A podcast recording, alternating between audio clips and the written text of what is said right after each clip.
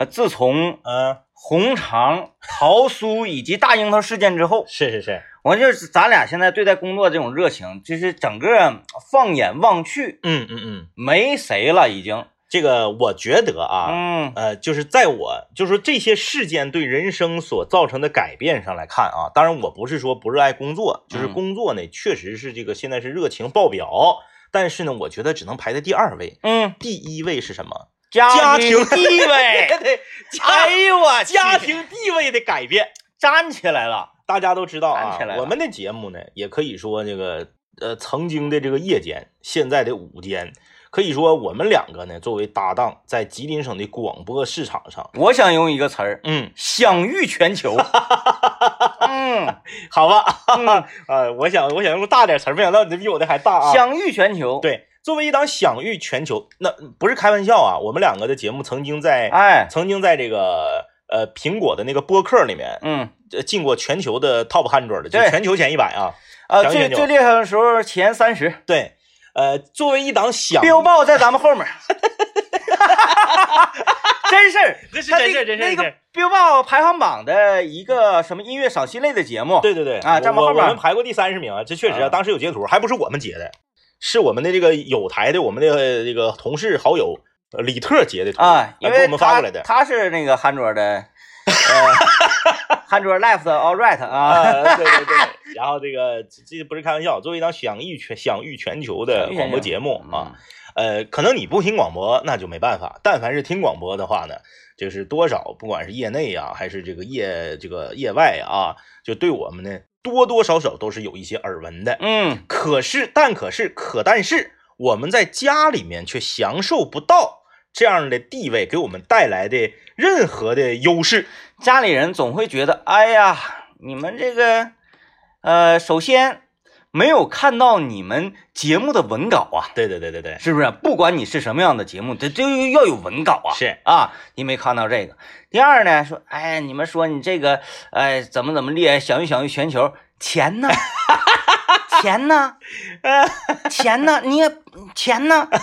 啊，所以所以说全球全球前三十的节目钱呢？这两项是，直接就让你怎么的，根本抬不起头但啊是！呢，咱们先说钱没见着，现在见着物了。哎，你物 物不是花钱买的呀？哎，首先是什么呢？我们在全国各地的这种这个听友啊、粉丝啊、室友们呢，他们是坐地炮，嗯，他们所给我们这个邮寄也好啊，或者是带来的东西啊，确实是好，确实好啊，啊。确实是好。嗯啊，就像刚刚这个 DJ 天明提到的那几样东西啊，这个桃酥啊，嗯桃酥是这个南京的特产，嗯南京的一个特产桃酥。然后呢，红肠是这个哈尔滨的一个天天需要排大队购买的一个呃非常著名的红肠。嗯，然后呢，大樱桃啊，大樱桃，只采于产地。这个跟大家简单说一下啊，这个放假之前，在四月三十号的时候呢，我们有一位听友，呃，在四月中旬的时候，在微信、在微博上私信给我们留言，说在四月三十号的时候呢，要给我们送啤酒、送樱桃。我当时一看我就一乐，嗯，假的。当时我们呢就是婉拒 啊，哎婉拒，因为我们本身其实没怎么太相信这个事儿。嗯然后婉拒，婉拒之后呢，在四月二十九号的时候呢，他又留言了，他说、嗯准备好准备好了。啊，对，这个你得有一个人这个接货，嗯，如果没有人接货的话，你告诉我，我这东西可以放那儿。嗯，这个时候呢，我们才意识到这个事儿可能是真的，可能是真的。但是也没怎么太当回事儿。嗯四月三十号的上午，当这位听友发了微博，把自己已经带着这个货品出发的照片剖出来，我们才相信这件事情是真的。嗯，那么晚上呢，呃，DJ 天明是这个呃出门了。出门了啊，就是我呢负责接货嗯啊，我负责接货。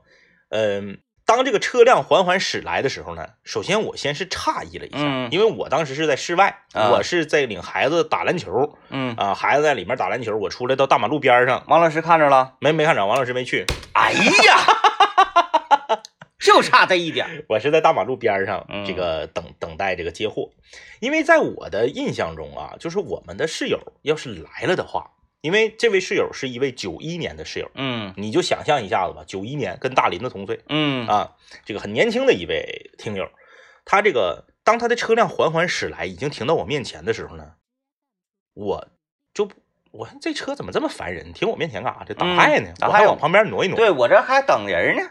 下来了，啊，冲我就过来了，得有一米九，那小子得有一米九二，我看照片个真特别高啊，嗯特别高。然后呢，这个风尘仆仆的就冲我过来了，嗯我寻干啥晚上要打我呀？嗯 嫌我 搁这站着当害了当害耽误他停车了啊！啊没有，非常的激动啊，这个握手拥抱，说我就是给你送货的大连室友。嗯我当时这个车，我对这个车，我首先我产生了质疑，其次是这个车的价值，这个嗯车很贵啊，嗯这个车就一直常年加价，这个车加完价得一百多万。嗯其次是这个车的车型啊，它是一款 MPV，嗯是一款保姆车啊，丰田的埃尔法，就这么年轻的 嗯，这么年轻的听众，开个大面包子就来了 拆迁了。啊！对呀，我觉得正常来讲，你这个你是一百多万，你你整个是不是？嗯那个性能车呀，那个嗯那个或者是大的那个 SUV 呀，挺顾家，啊，普拉多、挺顾家，整个这个，东斯大斯啥的就没有嗯啊，一个普拉一个那个埃尔法。下来之后呢，这个妻子从后排座下来，抱着孩子，嗯孩子估计不到一岁，嗯，不不到一岁，半岁好像是。哎，然后呢，这个呃亲切交谈啊，亲切交谈，这个握手，呃，拥抱，合影，全程这位室友的手都在颤抖嗯啊，就是一个一米很激动，一米九多的室友啊，双手在颤抖，激动的心，颤抖的手。我敬大家一杯酒啊，这个应该是送咱一箱酒，嗯两箱怪酒，从来没见过。嗯，一当地的一个叫大连之美大连之美干啤，一个叫凯龙干啤啊，对，凯龙干啤，都是这这我我都没喝，我都不知道是啥味儿啊。一看就是坐地啤酒啊，咋样啊？你喝了？哎，就是啤酒嘛，就是 你会感受到你就是在大海上 航行，咸味儿的啤酒。航行，你有那种大海的那种游离感。哎，我当时这个第一反应呢，我是问的啥呢？我问这个他的妻子，嗯我说你觉得这个事儿怎么样？啊，就是我我我也很好奇你，觉得这事儿怎么样？你 啊，他他 get 到你的问题啊，了对对对，啊。他说我非常支持。嗯。啊，他们俩呢是从大连出发，一路开车过来，在抚顺吃的午饭，嗯。在抚顺吃完午饭呢，就被当地的朋友呢就是要给扣下。嗯。啊，就晚上搁抚顺住啊，当地朋友要安排。嗯。啊，就是你那个别去长春了，明天你搁抚顺直接要回齐齐哈尔，嗯，女孩家是齐齐哈尔的，男孩家是这个大连的，挺远，哎，不的，他说不行，我今天晚上必须要去长春，有事儿呢。我要去追星嗯啊！当他抚顺的朋友得知他要追的星是咱们的时候，他的朋友以为他脑子有问题，嗯，嗯，就是追星咋的？今天晚上有周杰伦的演唱会啊，搁长春呢？不是，不是啊，是一个电台节目。为什么说他的朋友觉得他脑子有问题？这个我给大家解释一下，他从来没来过长春，嗯，就这位大连室友没来过长春，没来过吉林省。没搁长春上过学。嗯不是说我是长春人，我现在搁大连工作，或者说我在长春上学，我回大连了，没有，完全是在网上意外的情况下收听到咱们的节目。哎呀，人家哎呀妈，top 汉桌的哪那倒是个不听一听？啊那倒是，嗯。呃，然后呢，就是非常喜欢啊，已经听节目听了七年，嗯呃，听了七年，呃，自己的妻子啊也被他给安利成为了这个室友嗯，啊，呃，每天晚上呢一，块儿收听对一块儿收听，说这个家里面啊无时无刻不响彻着咱们的声音啊，啊，孩子见到我呢非常亲切。非常亲切，因为声音亲切呀、啊，行行啊，他，他他对这个人没有什么他一听这个声音啊，该吃奶了啊。哎，甚至是这个孩子由于听咱们节目时间太长，长得都有点像小九，嗯，我看有点啊有一，点神似，有点有点神似啊。挺有意思。呃，然后这个我说你这个领孩子赶紧上车吧，因为嗯那天长春特别冷，四月三十那天特别冷，我说赶紧上车吧。我说嗯这个，我说非常感谢你能支持你老爷们儿这么古怪的一个爱好嗯啊。他说没有没有，他说我我也很喜欢啊。然后这个从此呢，我就我就得出一个结论，就是说，嗯，这个老爷们儿喜欢咱们的节目，把他推荐给媳妇儿，成功率几乎是百分之百。嗯嗯嗯嗯嗯嗯，对呀，反向的话，那就是就不一定。啊，一一一那个一推荐，嗯，说媳妇儿一收听，哦，正经人，说正经人，正经人，爱好正经爱好哎，啊，那就没毛病了，很放心呐。你说一个一个老爷们晚上听一广播，听两个老爷们广播，哇哇哇哇哈哈哈，嗯，那指定是正经人呐。他要是听一个女生搁那 ASMR 呢，他媳妇儿指定不让。对呀，就是这个爱好不比你晚上出去喝大酒强啊，是吧？呃小伙子非常优秀啊，非常优秀，九一年的，现在呢是这个经营着一家这个跟电力有关的这么一个公司嗯啊，也是属于这个接手家族企业啊啊，接手家族企业。呃，这个车呢，我估计是两个用途，一个是属于商务接待，啊这种 MPV 嘛，商务接待，嗯就跟这种首富合影没事儿啊。啊，你先 估计也达不到，在大连也达不到首付啊，的程这度先。先先问问啊，先问问。哎，嗯，这个首先是这个商务接待的一部分，还有一个就是因为孩子出生了嘛，对啊，就属于保姆车拉孩子，啊。这个车本身在这个演艺圈儿就属于明星保姆车嘛，嗯坐起来比较舒适的这种这这种车，啊，给我们送来这个大樱桃呢，四箱啤酒，四箱啤酒，两箱大樱桃。我已经干完一箱了，这个大樱桃太大了，我没见过那么大的樱桃，确实挺大。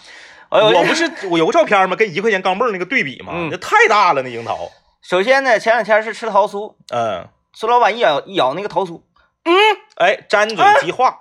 然后吃红肠，是嗯，哎哎哎，大樱桃一吃，嗯 不是咋的？孙老板不会说话呀？孙老板就只会拟声词是吧？哎然后得出一这么一样一个结论说，嗯，哎呀，他这些室友真是太好了。是，来长春的时候，你得好好安排安排。对啊哎，滑雪呀，什么玩意儿的。我说不用，不用我，们还要去呢。来记广告啊，记广告。说实在话啊，嗯，呃，这一回这个中长假，是是是这么叫，中中长假没毛病啊。没毛病。啊这次这个中长假，我们是主动提出说，嗯哎呀，就不想休息了是，啊。我跟咱们那个于副总监的聊天记录还在那儿呢。嗯嗯嗯，我不建议休息。是，就让我们哎，就工作劳动劳动节，其他节日啊还则罢了，劳动节那更应该劳动了，是不是？嗯我说我我我我我不希望休息、嗯啊，就希望正常。是，嗯，嗯，那你不也代表我呀？忽略了这一点，忽略这一点 没有没有，我也我也我也觉得不休息挺好。啊。当当时这个我们那于副总监嗯看到了我的这个表态之后，那真是心里大喜，我说啊，那太好了，为啥那就搁家待更累挺？可不嘛，出来透透气儿挺好的。搁家待太累挺了啊！嗯做饭一天做三顿饭，太闹心了。哎，这天儿不好吧？你就那个出去在户外玩呢，你就寡听，嗯，是不是？嗯哎，有时候还下雨，天凉，完你是搁那个屋里玩，嗯能有啥玩的？没意思。出去玩呢，上室内就得花钱，嗯，这个钱还不能少花了你出去上室外，一是寡听，再一个呢，即使不寡听，不寡听更可怕，嗯人多呀。啊！哎，大家伙儿在那块儿啊，人挤人，人挤人，是吧？反正倒是挺热闹啊，倒是挺快乐啊。这个这个五一啊，有有好多这个嗯不知道为啥是憋的还是怎么回事啊？就好多影片集中上映啊。嗯昨天呢，我去看了这个《悬崖之上》，啊，我我我还对那个挺感兴趣的，挺好。演员都挺到位啊，演技都到位啊。呃，我我对这个片子评价呢，就是怎么说呢啊，就是呃，国师还是国师嗯啊。张艺谋只要他正常点儿，他拍出来的东西，他嗯就是比别人高一个段位嗯啊，这是第一。第二呢，就是这个电影啊，因为我没看过悬崖的电视剧，嗯，据说电视剧也贼好。悬崖啊嗯，啊，呃那个是张嘉译那个，对张嘉译小宋佳那个，呃，据说电视剧贼好啊，挺好挺好挺好我我没看过，我看那个了，没看过，然后我就直接看的这个电影啊。有小宋佳片必看。他可能是因为啥呢？因为可能这个小宋佳和张嘉译啊，他不是属于电影脸，嗯因为演员是不是电影脸，这个非常非常有说道，不是说你长得好看，你演技好，你就是电影脸。嗯，我记得有一个叫做这个，是不是有演员叫张鲁一呀、啊，我不太认啊？识，就是有个大长脸的那个啊，在电视剧界呢，就是包括王凯，嗯，在电视剧界那都简直了。那我嗯妈就是粉王凯，哎已经就不行了。小小小慧儿，大那个啊大江大河也是王凯演的，是不是？王凯对，王凯就已经就是那人物给你塑造的，，对电视剧就上天了，嗯演不了电影。嗯一演电影，呃，之前演哪个电影来着？那个嫌疑人 X 的现身吧，一演电影就白扯，嗯，因为？啥呢？电影脸这个东西很绝呀，不是啥人都能演的。那你看秦海璐好看吗？长得嗯，不好看，在女演员里面绝对算不上好看的，嗯就是个普通人，但是人家就能撑住大荧幕，嗯，就是就是电影脸嘛。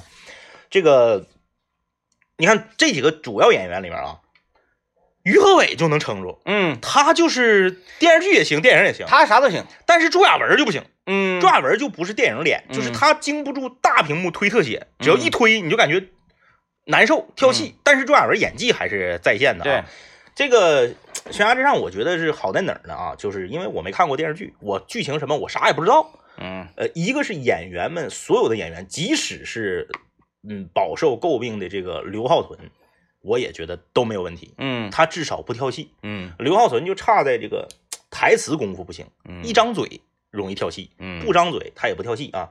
还有一个就是大师就是大师，大师啊，他知道用视听语言去讲故事嗯啊，那用光，那那个那个那个那个摄影，那场面调度，真不是一般小咖了导演说我靠这个，嗯、耍点小聪明，嗯甩两句俏皮嗑啊，整点这个这个屎尿屁的幽默就能比得了的。还有一点就是大师他能做到什么呢？就是这个资金流向我自己能说的很算哎，啊、那同样的这个身为导演，一个剧组里面的一把，嗯嗯嗯嗯，还有的人他资金导向他自己说的不算对，啊，你这块我我多花点钱，哎这这个这个这个光我多花点钱，多花点时间，时间不就是钱吗？拍戏我多花点时间，多花点钱整那个，完了，你有时候制片方啥的就听，哎呀，这差不多得了，赶紧的，赶紧的，你这边还得给小鲜肉开工资呢。对，等等上来这这这这这嗯减免减免，就就是怕这个，就是整个电影，就是咱们就从用光这一件事上，你就能看出来真正的，因为张艺谋是摄影出身嘛，嗯就是用光这一件事上，你就能看出来他的精益求精。就是他其实用光影，在有的时候，他是在不光是营造氛围和铺陈这个情绪，他用光影有的时候能告诉你谁是好人，谁是坏人，嗯，谁是卧底。那可不咋的，哎，手电筒从下巴颏往上照，那指定不是好人。你要说手电筒从下巴颏往上照，你能演出好人，那算你厉害。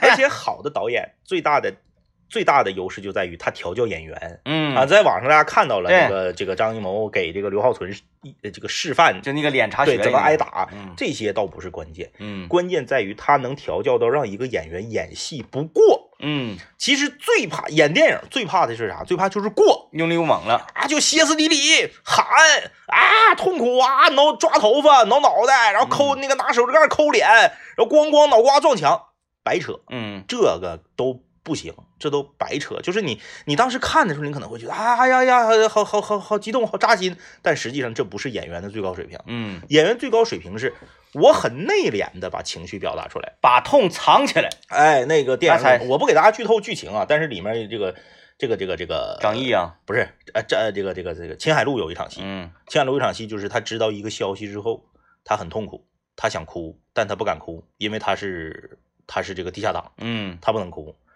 他把水龙头拧开，用水龙头的声掩盖住他的那个啜泣的那个声音，嗯，然后默默的哭，那这真就是确实厉害一绝。啊，确实厉害啊！我所以，我建议大家可以去看一看，因为这几年啊，咱得说句实话，虽然是国师，但不是哪个电影都好的。哎那确实国师前几年有几部片儿，那真是意识流了。就是让大家呀产生了一种反感，嗯，就是只要是张艺谋的片儿，我就不看了。嗯就让大家产生了一种反感。但是从打上一部开始啊，上一部叫啥来着？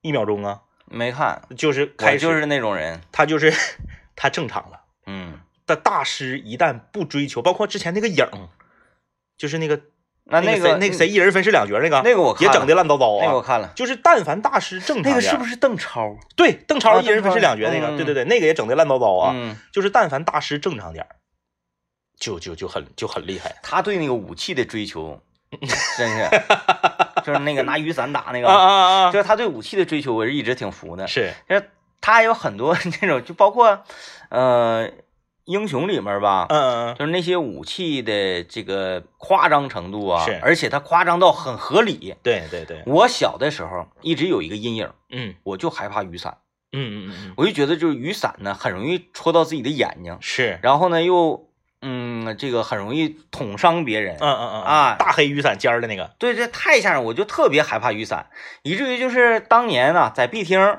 打这个噬魂的时候，有一个伞，那个使伞那人，我不知道大家有没有印象？有有有一个那个红头发那个小孩儿，对，啊，拎把伞，然后他那个伞呢，就打开之后，哇，那是大吗？不是不是大，我忘记了。打开之后，呱，那拿那个伞抡你，对，还有薅油根也是拿伞薅，对，然后嗯他那个伞一支起来还能防，然后咵一侧面还能嘎人，对，我就觉得这种铁伞。是，那简直了，就是特别特别恐怖，特别吓人。哎，当看到张艺谋老师把这个伞作为一种独门兵器的时候，我这，哎呀，这家伙我整个人看的时候可不咋，这玩意儿真吓人。一我我就是这种人啊，呃，大家可以去检验，我很少打雨伞，是，就是下雨啊什么，就像今天外面飘这种雨，嗯。我我都不觉得打雨伞是一件好事，尤其现在在车里，在车里你想打打雨伞出去，是不是车门一开，雨伞一支出去？是对，有的时候吧，支到这个车门沿子上了。弹出来，嘣一弹，你就给你自己吓一跳不说，然后还崩可哪都是水，然后你打着雨伞进车里更危险，是不是？哎，你往里一进，伞咵一刮，然后你收的时候，它这个动作跟车门一样的又刮上，叭一弹，特别容易给眼睛划伤啊。所以你被被害妄想症啊，而且这个，雨伞在我心里就觉得特别特别恐怖。嗯，尤其你看，这是呃实体上的恐怖，它真实能够伤害到你的这种恐怖。还有另外一种恐怖，嗯，说这个伞呐碎掉了。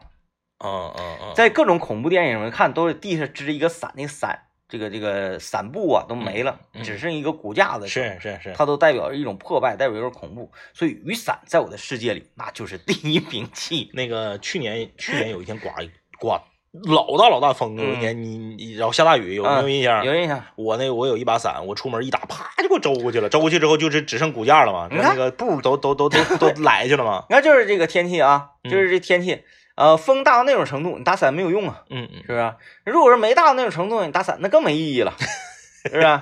所以说我我我我很少很少打伞。我刚从苏杭那边回来啊，嗯我对这个你对雨伞的 功用的评价，我持保留态度啊你小心这个像什么天堂公司啊 什么的来找你来。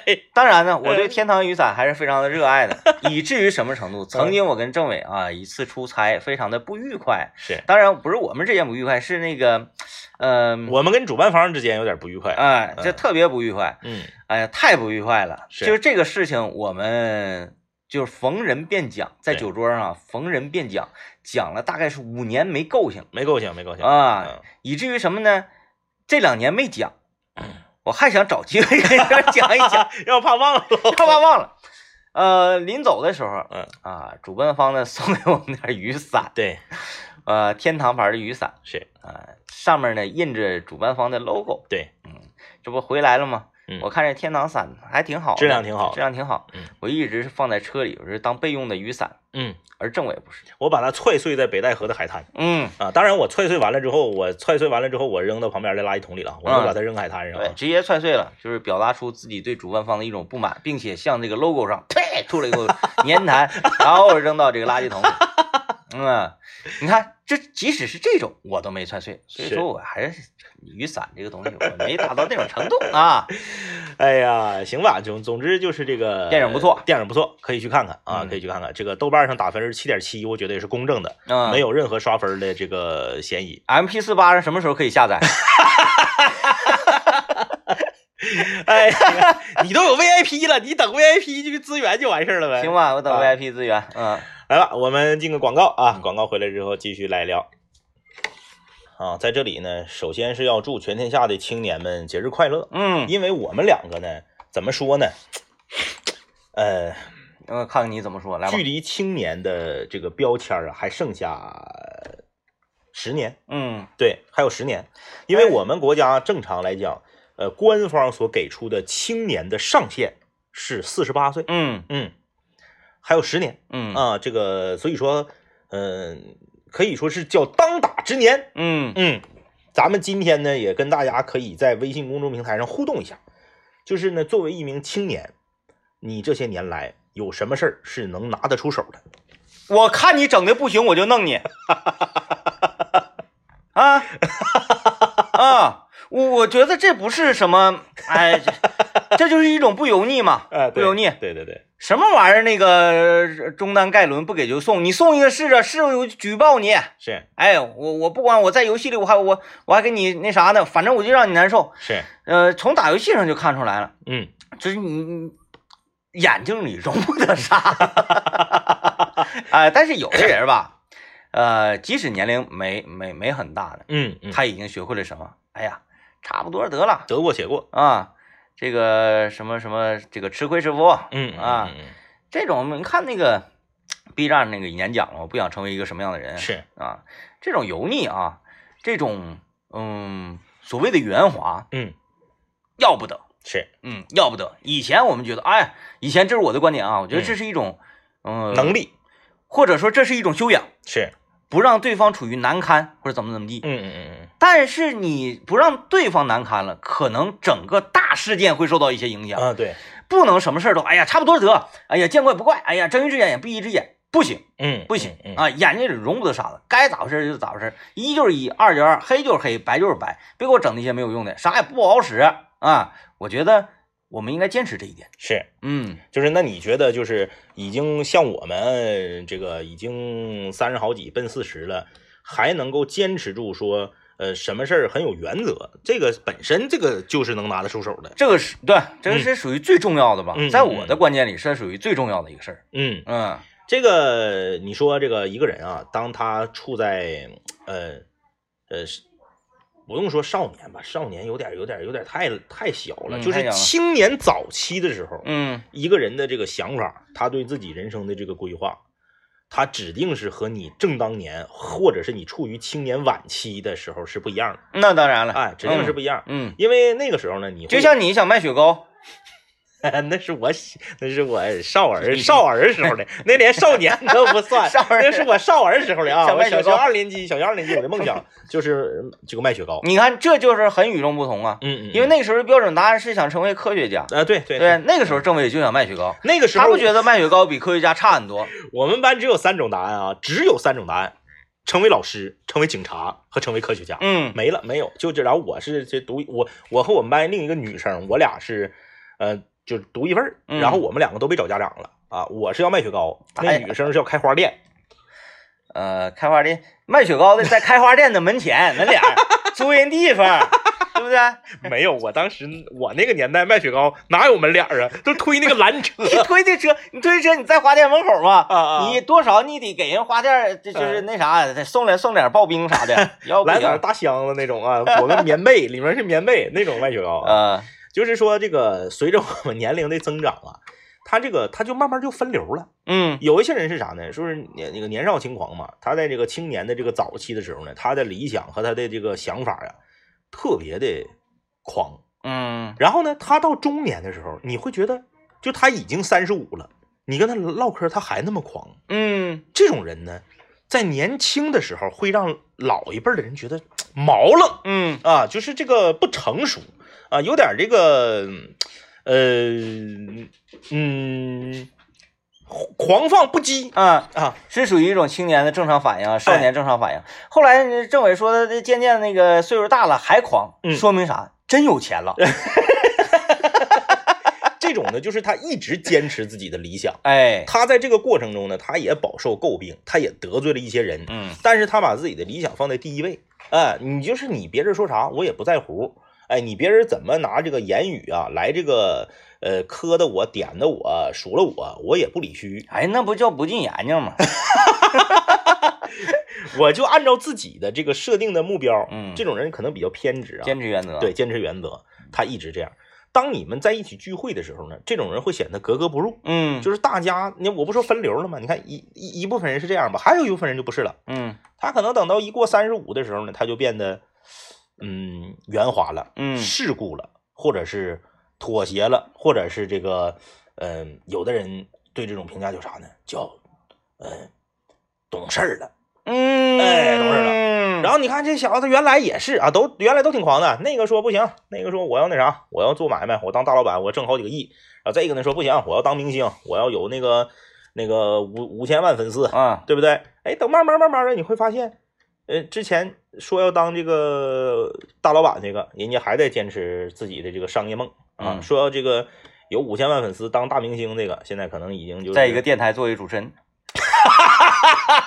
嗯哎，然后就放弃了啊，嗯放弃了。然后在一起吃饭的时候呢，放弃的啊，妥协的是多数，嗯还保持那个年少轻狂那个劲儿的呢是少数，嗯，就会显得这些人呢格格不入。哎唠嗑的时候，你就会觉得怎么这么大岁数了还这样式的呢？啊你说这种坚持哈，这嗯坚持自己的商业梦哈，是我卖肉算不算？也算，是吧？哎，也算哎这就是那个我们把就是这种所谓的梦啊，嗯做的稍微的复杂一点、难一点，嗯可能想走什么演艺之路啊，嗯嗯嗯或者成为一名文豪是，啊，是不是要制作出一个宇宙飞船？嗯嗯什么这种这种梦呢，可能更难实现。嗯，哎哎，但是我们看到很多就是电影也好啊，什么也好，总有这种怪科学家，是，他也自己没什么专利呀、因为他学历也不行，嗯是吧？但是他就是想要上天。啊，那个那个黄渤嘛，黄渤嘛，研究外外星对对对飞飞船那对个，，嗯，我我就是要上天是，我就是研究外星，我这一辈子我都在做这个事儿。即使呢，我做的是呃跟正规的科学啊相差很远，但是我我不行，我就要做啊。包括什么做那个整热气球啊什么玩意儿，嗯嗯嗯不上天，是就这类的人，嗯，很青年。你差一点儿，我呀，你差一点儿，我就是理论型，实践上 我就是理论可以，理论这方面没有问题，但实践稍微差一些。你不能笑啊！得亏是时间差一点儿，最近在网上，嗯我不知道那个你看不看那个挺火的，嗯就是把这个口罩啪围成一个形，完底下点一根火柴，喷一整，完口罩就飞起来那种。嗯嗯嗯，没看过啊，比如热气上升那种理论，哎呀，那玩意儿我很小很小的时候，嗯，我就拿塑料袋我就玩过。嗯，嗯哎呀，嗯啥呀？就这方面，我跟大家讲，天文啊，物理，呃，大致就这两块吧，呃，大致这两块，一点问题没有。行，你说你既然你刚才提到这个这个肉嘛，我就是这个就是卖肉这一行啊，嗯呃，我就不得不提一下我妈小区对面的这个早市儿有嗯一家肉摊儿，嗯。这家肉摊儿呢挂出来的这个这个条幅呢是这个来自内蒙的这个这个肉，哦，哎哎嗯然后呢，他家这个就是为数不多的，你现在还能在早市上买到所谓的学名叫温体肉，啊，就是这个猪是今明白天杀的，嗯，哎，温体肉，那才摸着是热乎的啊，没有经过那个就是大的那个饲养场的那种那个那个、嗯那种工具啊。然后呢，嗯，我我妈下狠嘛买东西，对，一买家家有冰柜嘛，因为 这冰柜真是太厉害了啊，我妈买排骨买八斤嗯啊，八斤排骨啊，最近猪肉也是降价了，嗯排骨二十六一斤，呃，八斤排骨多少钱？二十六啊你家早市啊，那啥家早市二十，我家楼下早市二十，太便宜了，看？啥呀？二十。那天我说你要是买这扇的话，十八给你。哎呦哎呦，五花呢？五花，五花二十二，五花没问，那因为那天我重点不是在五花，我就买排骨去了。那二十太便宜了，我二十买的。太便宜。在你家那块确实便宜，那啊个去年猪肉贵的时候，猪骨呃那个排骨都卖三十七八，你家那玩意儿不是卖有三十二三吗？嗯，对，就比别人便宜五块钱一斤便宜，嗯便宜，真像样。然后那个这个这家人，因为早市上卖肉的摊贩大概有三到四家，嗯，他家排队，别人家没人儿。哎呦，为什么？首先一，他家肉好；嗯二，他的服务态度特别好。嗯你要多大块，我给你剁到多大块。啊，你不像有一些这个，他他嫌乎麻烦，对他给你就是草草的切完拉倒了。哎连汤水不落的，那家伙回家还得自己改刀，那个肉都嗯连着呢。没有，你说给我来小点块儿，你说你咋吃？哎，你说我要做这个糖醋的小点块人家就给你细非常细致的给你切，给你剁。哎，像我说我吃那个香辣肉丝，嗯哗，你就给你切成丝儿。啊，这服务都到到到这个程度了。不是我我我那个没有，啊，我那个都十八块钱了，你还想咋的呀？排骨它能给你卸开，我就已经。王者，王者，你还想让人给你切？我们那个没提出这种要求啊！我从来没提出，我说太便宜了，不行，哎，没服务。就是那，你看，在一个早市，大家一嗯起经营同一个这个门类，那就是有人做的好，有人做的不好，你看，是不是？嗯，由小见大嘛，是不是？哎各行各业做啥都是这样啊哎。你你就是爱，坚持住，你得热爱。哎进广告。我再问你一个灵魂拷问：嗯，来，一家餐馆如果涨价了的话，嗯如果他想涨价，嗯，他是减量你能接受，还是涨价你能接受？涨价吧。就比如说这部这个菜原来是三十二，嗯，我量不变的情况下涨到三十八，还是说我还是三十二，我盘变小了？嗯，我觉得还是不要动盘了，因为你再买盘子也是一笔投资，因为它不好，说的好，再一个计量呢又不好记。是，如果说真的是因由于这个购采买的成本嗯嗯提高了，嗯，那我涨价也是没有问题的。是，我不相信现在谁还敢卖三块钱一碗麻辣烫，那倒是，是不是？嗯，两勺吃没了，是吧？嗯对吧？嗯，这是这这你这是拿量碗高那个盒装，呃，一一盘菜的量，他既然已经开了这么多年，这个饭店了，嗯还是餐馆啊，这个快快餐呢，这个量是科学的是。啊。你随意动它的量，我觉得不好。但是有些人他对价格特别敏感，他一看你嗯涨价了，他就不来了。嗯，嗯嗯嗯。那那也没办法呀，最近我发现啊，你肉涨价，大家可以去观察啊，我这社会观察家不是白白白给的啊。嗯，可口可乐涨价了，哦，嗯哼，呃，没注意，现在呃已经大面积的铺到了呃火车站和飞机场，超市儿下一批我估计也快了。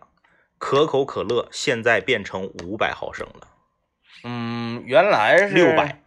哦，可口可乐这么多年来都是六百，嗯嗯，然后呢，你得是喝什么鲜橙多啊、果粒橙啊这些是对那个是那个是五百小的绿茶啥的是五百。对，可口可乐它的做法啊，当然了，可口可乐就是和百事它俩指定是一样的，嗯百事肯定是也也也减了，马上，啊，就是它的做法呢是这样的，它的瓶是等比缩小，嗯，它不是变细，也不是变矮，它是整个全都小了一圈。小一圈，然后不拿原来那瓶，你比不出来。对，只有我这种这么多年、二十多年、三十年坚持喝可口可乐的人，我才能第一时间马上就发现它不对劲儿。嗯，我交完钱一拿，就手搭上的第一个毫秒，我就知道嗯减量了，小了。减量了。一拿一看，果然五百毫升。嗯，现在飞机场和火车站全是五百毫升的了。哦，慢慢的，你看家附近的超市什么的，这个这个大型超市啥全得换。关注一下。对，嗯可口可乐和百事可乐涨价了啊，就是我就我就呃在想这个问题，就是不变价钱减量，好像是大部分商家对我们消费者的一种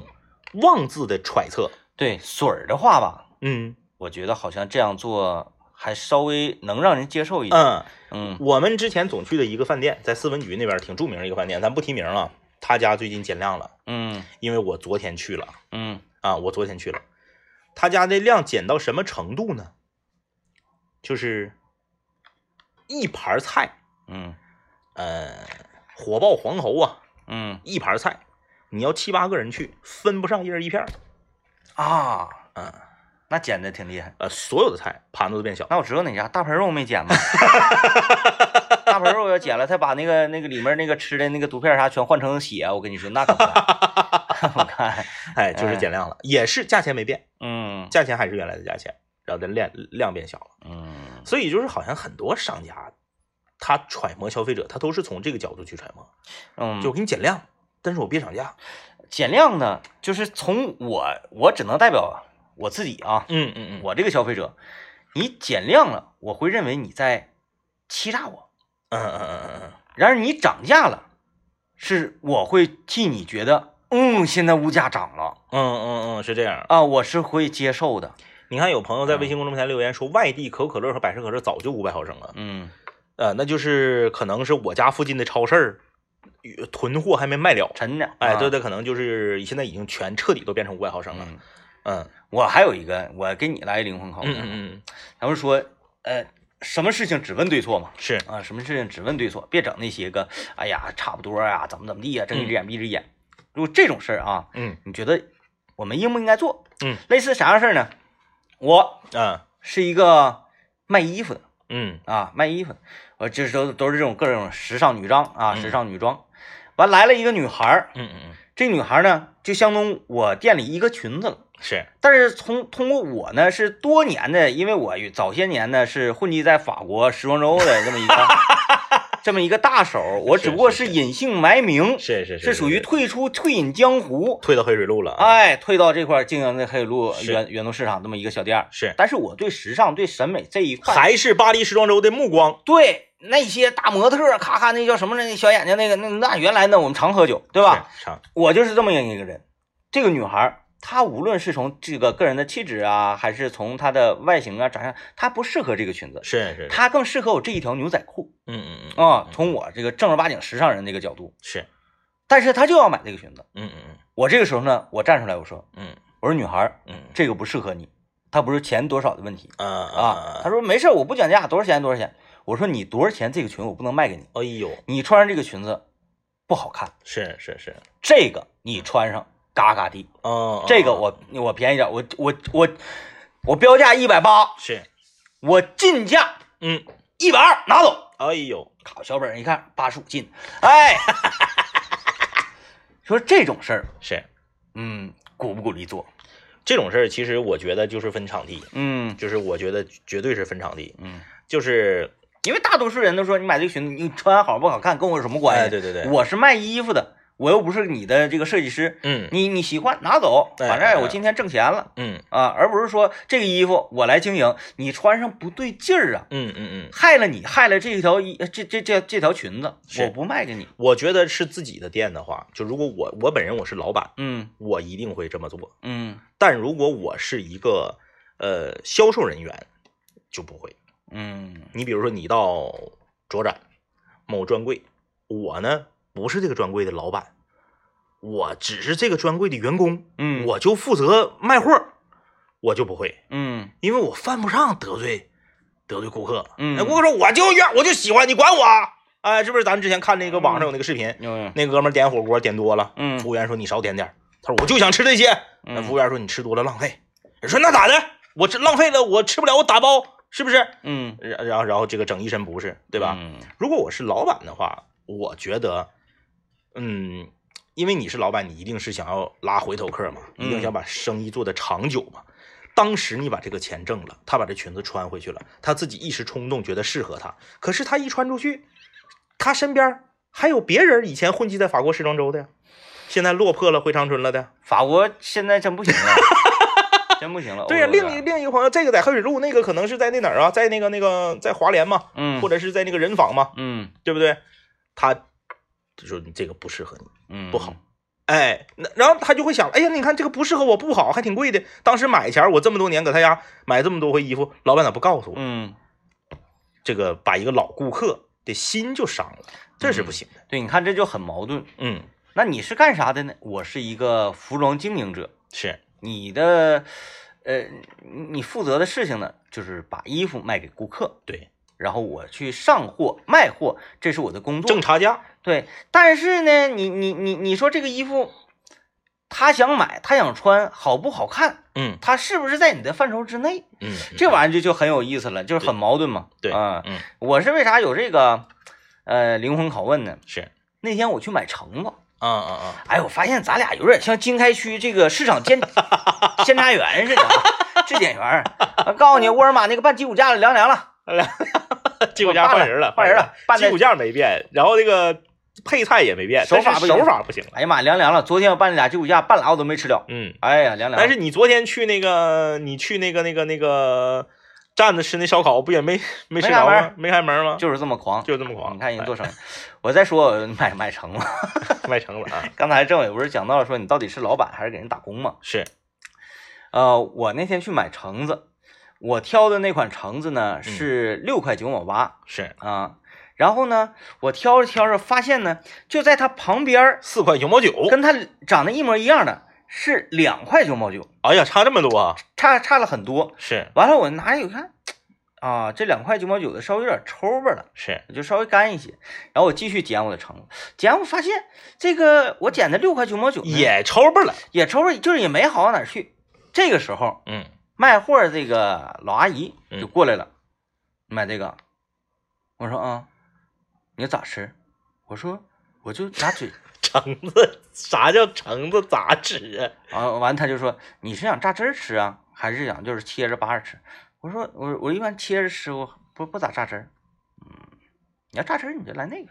嗯嗯，嗯，其实他是在暗示我了。就是说是让你买两块九毛九的回去榨汁儿喝。对，嗯嗯然后我就顺着他的话嘛，我就嗯拿那个两块九，我说他，我看着怎么差不多呢？是，这个老阿姨嗯拿起我捡那袋儿，嗯，这几个不行了，她拿起来就都扔到两块九毛九那个位置，因为她不会明着说说你来这个，他俩是一样的，她这么说，她属于违背了她对于老板的那种信任，对吧？对对对，他是属于老板的人，你那属于那个不忠不义了嘛。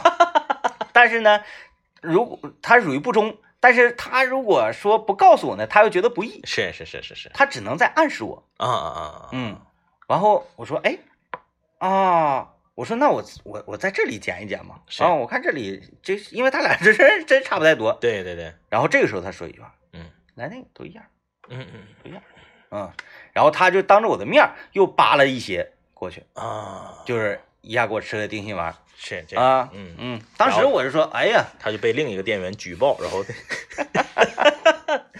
呃开玩笑啊，开玩笑啊啊，这个我我你要说这个情，你要说这个情况呢，呃，我遇到过一回，嗯我遇到一回什么事儿呢？你看你怎么选啊？你怎么嗯选？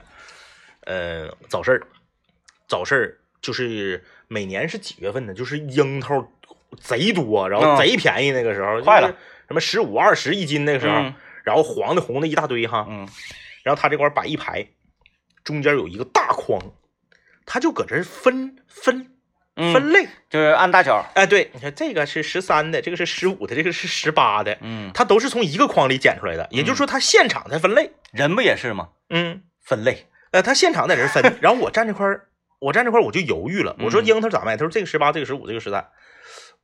那你说这个时候你是买多少钱的？啊，十八、十五、十三，嗯嗯嗯嗯。我我我我可能一般这种情况我买中间价，我当时问他一个灵魂拷问，给他干懵了。我说直接搁筐里搓多少钱？啊，嗯他就懵了。啊，他说啊，那应该他说我筐里你十五给你要吧。啊中间价了，那你说这个时候要还是不要？你要没有？我最后邀了呀。嗯，就是他一搓，万一这里头十三的多呢，我是不是亏了？嗯，要是嗯十八的多，我是不是赚了？那就是盲盒了嘛，对吧？盲盒了，回去扒拉看，哎，哎，这个十三的不是人啊，这个十八的，哎，我赚了，供起来。最后我选择在筐里筐里要，嗯我没有要他那个十五的，也没有要他十八的。你真也是真隔路，不愧为经开区市场监察员呐！真的，就整个经开区这市场什么动向哪块咋咋地了，你就来吧啊哎，你都掌握呢。啊！生活嘛，必须得热爱生活，热爱生活是成为一个优秀的青年人啊，中国青年人的一个最基础的哎，一个东西了啊！必须的。一定要对生活充满热爱，对生活充满激情啊，这样才能创造更璀璨的人生啊！好嘞，拜拜。